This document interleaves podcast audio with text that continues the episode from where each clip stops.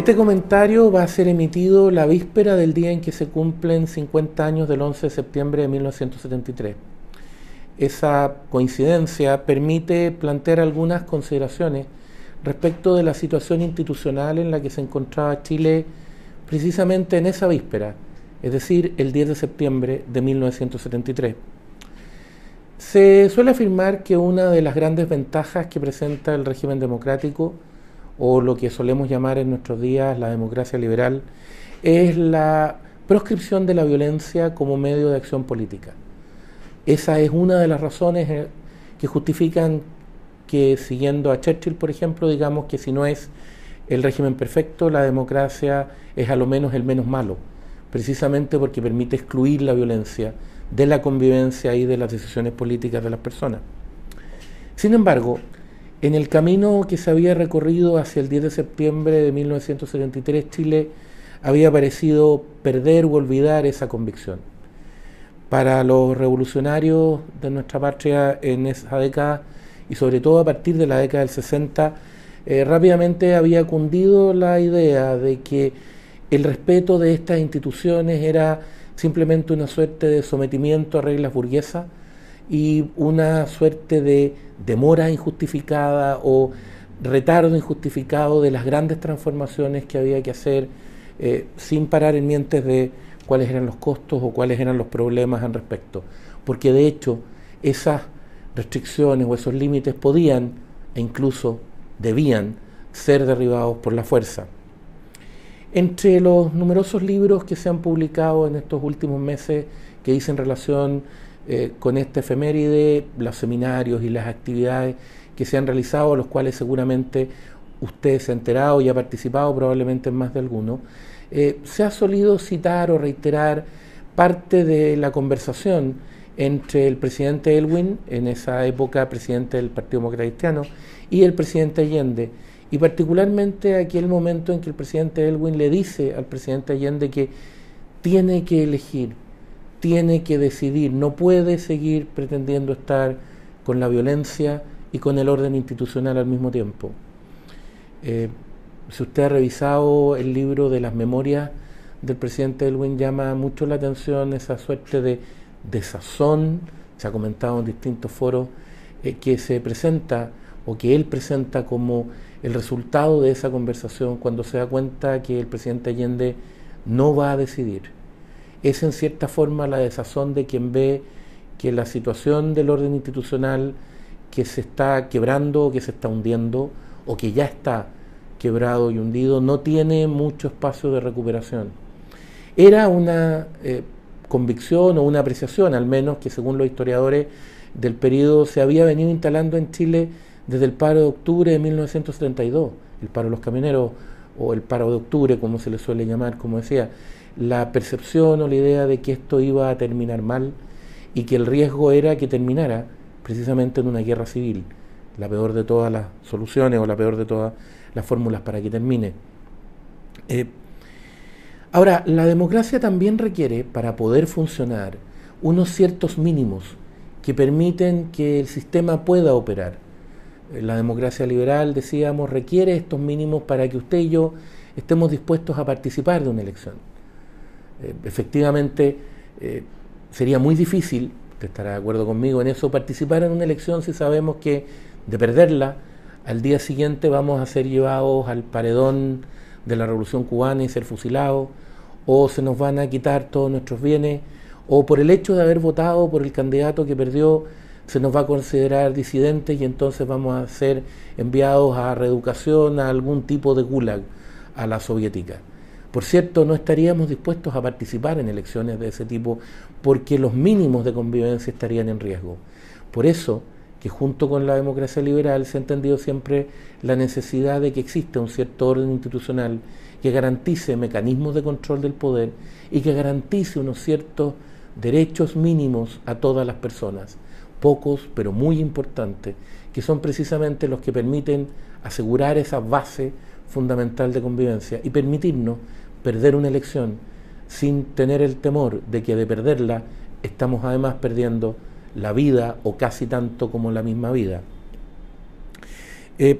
Por cierto, la experiencia de asistir a la instalación de un régimen eh, que busca eh, instaurar la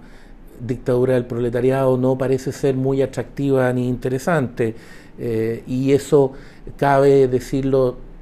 independientemente de si los regímenes o si regímenes tales como Stalin, Lenin, Pol Pot o Fidel Castro, por citar solo algunos, cuentan con más o menos apoyo popular. Usted y yo sabemos que la vulneración de los derechos esenciales de las personas y el desconocimiento de las reglas básicas de control del poder eh, no generan una sociedad adecuada y en la que las personas que creemos que la libertad es fundamental o que queremos un orden basado en un orden propio, perdón, de, de una sociedad libre, creemos que se puede establecer y precisamente creemos que ese es un límite a lo que pueden hacer o dejar de hacer las mayorías. Por lo tanto, esos regímenes no habrían pasado a ser correctos simplemente porque la mayoría estuviera de acuerdo, o lo que pretendían, mejor dicho, eh, no habría pasado a ser una buena solución porque la mayoría hubiera estado de acuerdo. Pero además pretender hacerlo con minoría era aún más crítico. Y eso fue lo que pasó en el camino el 10 de septiembre de 1973. Eh, ha circulado en estos días nuevamente, está en distintas plataformas y por cierto en YouTube,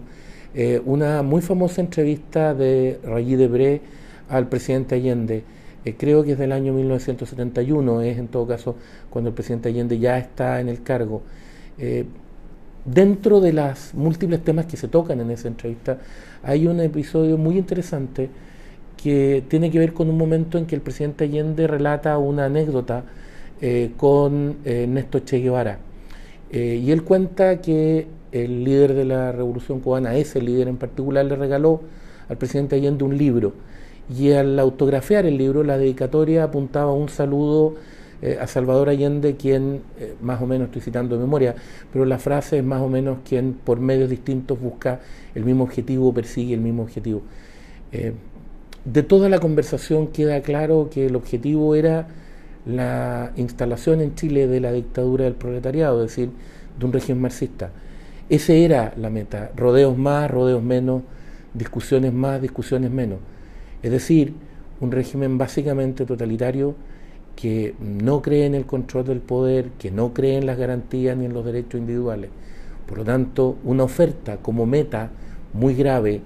eh, no solo por el proceso que se desarrollaba, ya hemos hablado de la violencia para alcanzarlo, sino por la meta que se ofrecía o el lugar al que se ofrecía llegar a los chilenos finalmente si ese régimen se terminaba por instaurar. Eh, si usted o yo revisamos los datos de la situación de la población en Chile y nos ponemos a mirar edades, configuraciones demográficas, eh, probablemente vamos a concluir, dicen los expertos, que la mayoría de los chilenos nació después del 11 de septiembre del 73. Por lo tanto, no tiene una memoria directa de esos hechos, sino que es más bien un conjunto de antecedentes que tienen que ver con un episodio histórico, episodio histórico que, por cierto, mientras más tiempo pasa, más lejos va quedando. Eh, no deja de ser eh, llamativo, dolorosamente llamativo, por cierto, que lo vivido en Chile desde octubre del 2019 hasta acá haya sido en una parte muy relevante una suerte de, si se me permite la expresión, curso express de historia, para que esas personas pudieran ver en directo, apreciar cómo funcionaba parte de ese camino que Chile recorrió, insisto, hacia el 10 de septiembre del año 73. Sí, porque muchas personas pudieron, pudimos, ver cómo se justificaba y virtualmente se glorificaba el uso de la violencia, cómo se justificaba y virtualmente glorificaban los saqueos, los atentados, la destrucción, la agresión, diciendo que ese era el camino para poder instalar una sociedad mejor, una sociedad más justa, satisfacer anhelos largamente postergados y que por lo tanto no había que fijarse tanto en esas eh, garantías que se invocaban por personas, esos derechos individuales, por cierto, no había que preocuparse de la propiedad privada, porque había algo muy grande que lograr. Y por sobre todo eso eh, cabía afrontar todo esto, cabía pasar por encima y si era necesario eliminarlo o retirarlo del sistema porque, porque no tenía por qué respetarse, no tenía mucho sentido, ni siquiera cuando los afectados reclamaban cómo, les, cómo los dañaba y cuán, cuánto habían sufrido a raíz de todos estos sucesos. Eh, pudieron ver también, pudimos ver también esa gravísima declaración de octubre, perdón, de noviembre de 2019, suscrita por todos los partidos políticos de la oposición de la época, desde la democracia cristiana hacia la izquierda, en que se decía más o menos que el proceso constituyente lo dirigía o lo llevaba adelante la calle, en una gran renuncia al sistema institucional, en una gran renuncia al orden institucional y a los principios fundamentales de un Estado de Derecho en forma y en régimen. Pudimos ver después cómo se hablaba ya no solo de resquicios legales, como se planteó durante el gobierno del presidente Allende, sino que directamente de resquicios constitucionales. Sí, pudimos ver todo eso. Y pudimos ver también cómo en el proceso constituyente anterior eh, se nos dijo que era bueno que algunas personas fueran funadas para que aprendieran lo que era sentir miedo. Eh, candidatos a puestos públicos importantes como gobernaciones, por ejemplo, nos dijeron, citando canciones, eh, que era importante que el miedo cambiara de bando, porque era importante que algunos sufrieran.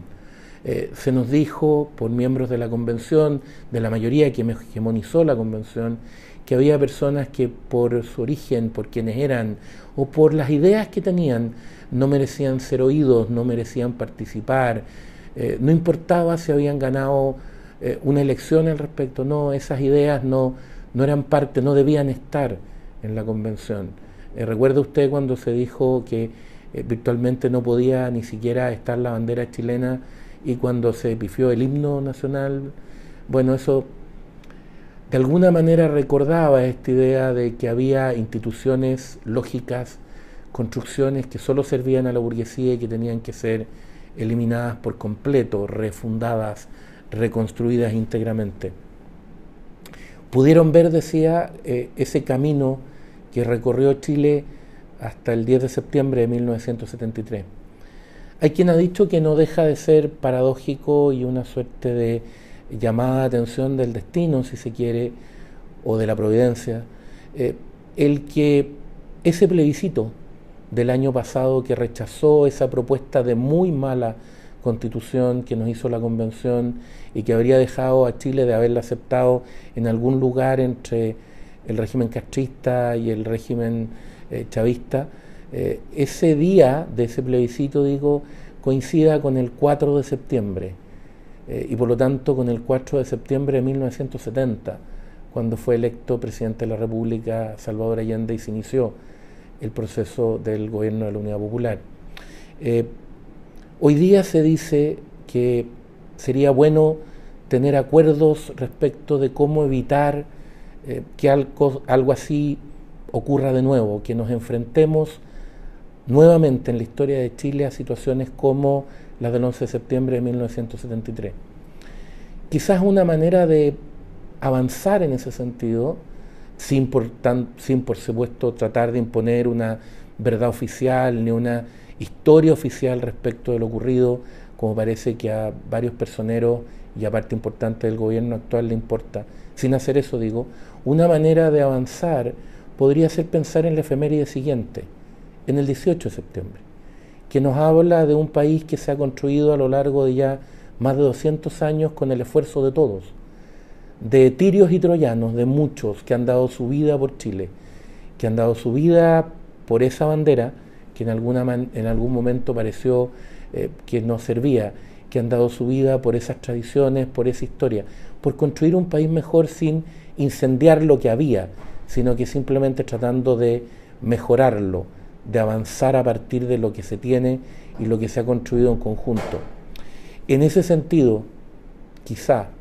lo mejor para evitar imposiciones indebidas o decisiones indebidas de tratar de reescribir historia, sea tener, si se quiere, un acuerdo, un compromiso, una cierta convicción más bien. Lo importante al final, si usted y yo creemos en la libertad, es la convicción que tienen las personas, que tenemos y que mueven nuestros actos. Tener la convicción de que si de verdad no queremos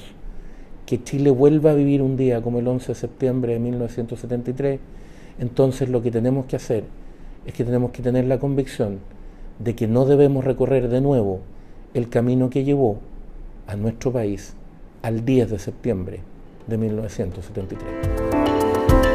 El libero, la realidad como no la habías visto.